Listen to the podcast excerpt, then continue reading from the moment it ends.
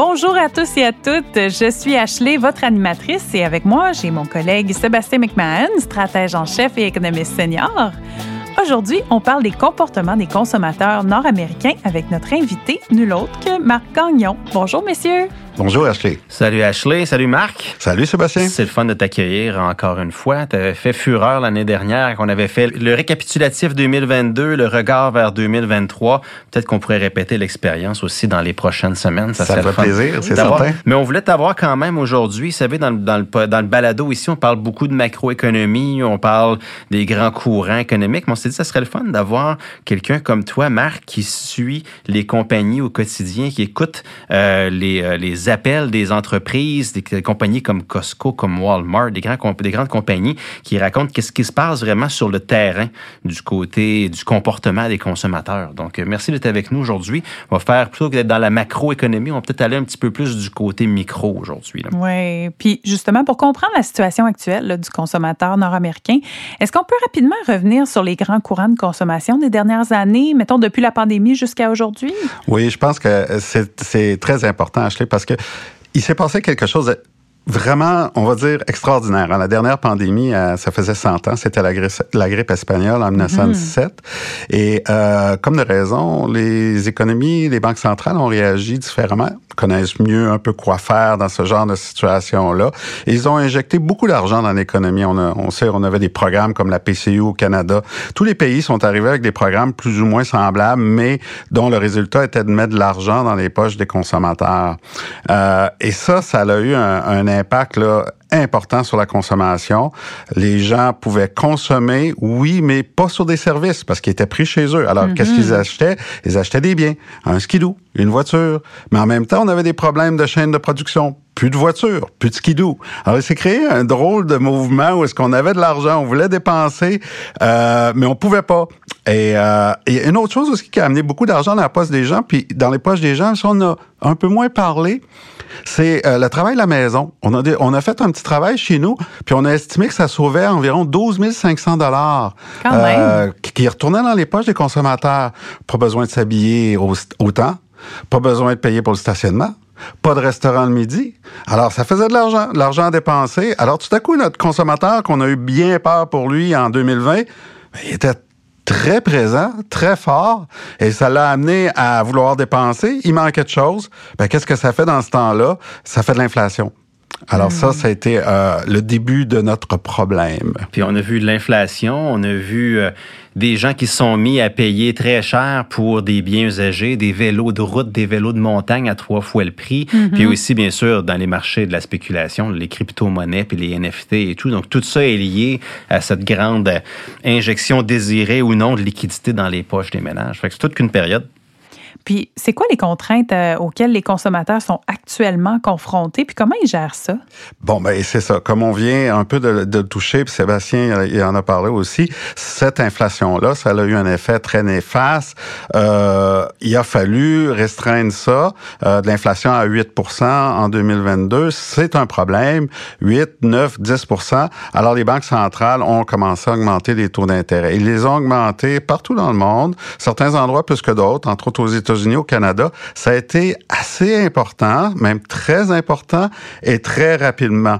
Et, et c'est venu frapper tout ce qui tout ce qui est euh, prêt à la consommation, hypothèque, euh, marge de crédit, tout à coup les frais d'intérêt euh, se sont mis à augmenter de manière importante au même moment que toute le l'espèce de réserve d'épargne qu'on avait de côté là qu'on avait accumulé durant les années de PCU se mettait à fondre comme neige au soleil. Hmm. Et puis là on se retrouvait avec les gens aujourd'hui qui ont pas nécessairement des gros montants d'épargne, des gros revenus, ben ils ont tout épuisé ça, puis là ils font face à un de la vie plus élevé d'une part et à des taux d'intérêt plus élevés de l'autre. Et là, les, les soldes de carte de crédit au malheur commence à augmenter tranquillement pas vite. On est revenu à des taux historiques, des taux qui nous disent attention, le consommateur commence à être un petit peu plus étiré, euh, un petit peu euh, un peu moins de marge de manœuvre. Et ça, quand les taux d'intérêt sont élevés, c'est un petit peu embêtant. Comment essaie-t-il de réagir à tout ça? En même temps qu'il voit le, le, le, coût du, de la viande augmenter? Ben, il essaie de, de, de, diminuer un petit peu la valeur. Il se tourne vers les dollaramas, vers les, les, les, les euh, magasins détail à escompte. Il essaie de trouver le bargain à gauche puis à droite. Alors, c'est sa réaction pour faire face à une situation qui est beaucoup moins plaisante qu'il y a trois ans. Puis si je me trompe pas, les grandes chaînes comme les Walmart de ce monde expliquent que le, panier moyen a changé beaucoup vers les articles de moins, moins bonne qualité, entre guillemets. Alors, ce qui est sur les bouts d'allée se vend mieux. Donc, on, observe ça depuis un petit bout. Oui, on observe ça depuis un petit bout. On appelle ça le phénomène du trade down. On a vu des géants comme euh, TGX aux États-Unis, Winners. Si vous allez dans un Winners, leurs ventes vont bien. Il y a beaucoup de monde qui va en ce moment vers un Winners. Euh, mais malgré tout, même même si ces gens-là reçoivent beaucoup, on voit quand même que, euh, particulièrement au Canada, ça commence à baisser. Là. Je voyais les chiffres pour Canadian Tire, euh, les prochains profits du troisième trimestre. On prévoit que les ventes vont être probablement à la baisse chez Canadian Tire pour le troisième trimestre. Alors, Canadian Tire, on peut Bon, c'est le everyday, every today, un peu là, ouais. magasin de, nous, de, nos chers Canadiens qu'on aime bien. Alors, euh, quand on voit Canadian Tire qui commence à s'inquiéter, à dire les ventes vont peut-être être en baisse, c'est que le consommateur commence à être impacté aussi. À l'épicerie, on y a encore de, l'inflation à 6-7% On voit que on dépense tous beaucoup plus à l'épicerie, mais quand on regarde la taille du panier moyen, c'est à la baisse. Ah, c'est à la baisse, ah oui. Donc, on achète moins de choses, on paye plus cher. les, les, dépenses comme ça, non ce qu'on est obligé de faire, on va continuer de manger puis de se loger. C'est après ça, c'est quand on va dans les autres magasins que là, on a moins d'argent pour euh, se payer les biens qu'on s'achetait avant. Absolument. Notre panier devient de plus en plus facile à pousser. Puis pourtant, quand on arrive à la caisse, il, avait l'air, a l'air deux fois plus gros qu'il était.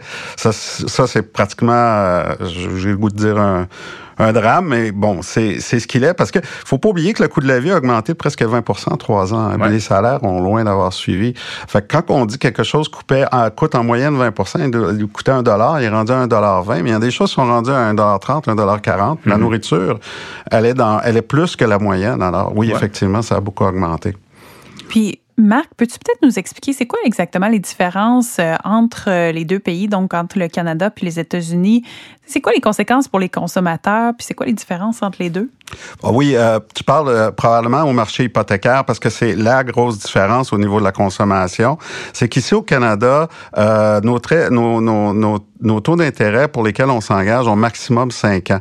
Aux États-Unis, ils peuvent s'engager à geler un taux pour 30 ans. Mhm. Ce qui est fantastique quand tu avais des taux très bas là, durant la pandémie, là, les taux sont descendus là, quoi, 1% 1,5% Les hypothèques un peu plus, là, on parle des taux souverains, mais quand même, les gens pouvaient se financer à des taux très, très intéressants. Aux États-Unis, quelqu'un qui a eu le bonheur de, de faire un financement à long terme, il s'est financé pour 30 ans à un taux là, vraiment euh, attrayant. Tandis qu'au Canada, beaucoup de gens se sont financés à, à, long terme, mais le long terme, c'est juste 5 ans.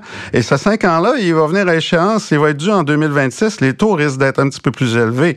Mais ceux qui sont financés juste pour 3 ans ou à court terme, ils, le vivent déjà.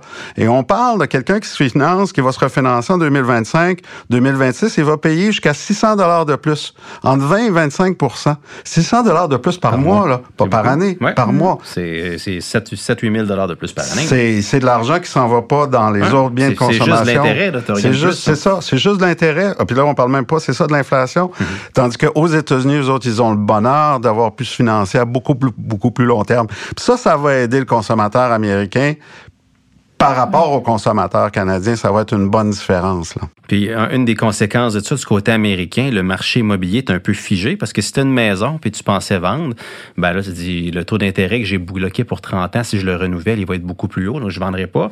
En sorte que les gens qui veulent avoir accès à la propriété, euh, il y a peu de maisons à vendre, donc ça pousse un petit peu les prix artificiellement à la hausse. Fait que là, les gens seraient, ils restent locataires plus longtemps, ça fait de l'inflation sur les loyers.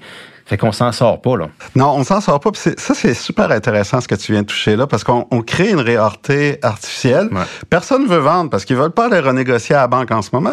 Ils ont un taux de 3-4% ils vont se retrouver avec un taux de 8% Pas d'intérêt du tout. On vend pas. Il n'y a pas de maison les prix ont recommencé à augmenter aux États-Unis, même si les taux d'intérêt sont élevés sur les maisons. Puis ça, après, ça rentre dans le calcul de l'inflation, où tu crées un espèce de cercle vicieux. Ça, c'est vraiment le côté, par contre, pervers du fait de leur situation qui est spécifique à eux autres. quand tu dis au début que c'est une situation historique, euh, il y a plusieurs couches. Oui, oh oui. Puis, c'est quoi l'avenir pour les 12 à 24 prochains mois pour les consommateurs? C'est quoi les, principales incertitudes? Ben, écoutez, il y a beaucoup d'incertitudes, mais l'incertitude numéro un sur laquelle tout va, va découler finalement, c'est qu'est-ce qui va arriver à l'inflation. Les banques centrales ont augmenté les taux, pas parce qu'ils aiment ça, euh, pas parce que ça leur plaisait, c'est pour faire baisser l'inflation. Ils ont déjà une bonne partie du travail de fait. On est aux alentours de 4% plus ou moins, là, dépendant quelle mesure d'inflation, quel pays qu'on regarde en Amérique du Nord. Mais on va dire 4% pour les besoins de la discussion. On veut se rendre aux alentours de 2, 2,5, ça c'est pas mal euh, le gros max. Alors euh, ça, il faut qu'on réussisse à continuer à aller dans cette direction-là. Les banques centrales, quand ils, vont voir que ça fonctionne bien, mais aussi surtout le marché, quand il va voir que ça fonctionne bien, les taux d'intérêt long terme vont arrêter de monter. Si effectivement l'économie ralentit quelque peu, ils vont même commencer à redescendre. Si l'économie ralentit, l'inflation ralentit, là, les banques centrales vont baisser les taux. Puis là, on va desserrer le nœud de cravate. Là, le consommateur va pouvoir respirer un peu, déboutonner le bouton de chemise, puis commencer à pouvoir acheter les choses avec un petit peu plus d'aisance. Là. Non, c'était juste, une très bonne image. oui, c'était bon. Hein? je l'ai beaucoup aimé. J'ai rien rajouté là-dessus. C'était poétique. Merci. C'est sur cette note-là qu'on va terminer aujourd'hui. Merci à vous deux. Euh, j'espère qu'à la maison, vous avez apprécié l'épisode euh, aujourd'hui tout autant que moi. Merci beaucoup, puis à la semaine prochaine. Merci, Ashley. Vous avez aimé cet épisode et vous aimeriez en apprendre davantage sur l'actualité économique? Abonnez-vous à notre balado à vos intérêts, disponible sur toutes les plateformes. Vous pouvez aussi visiter la page Actualité économique sur ia.ca et nous suivre sur les réseaux sociaux.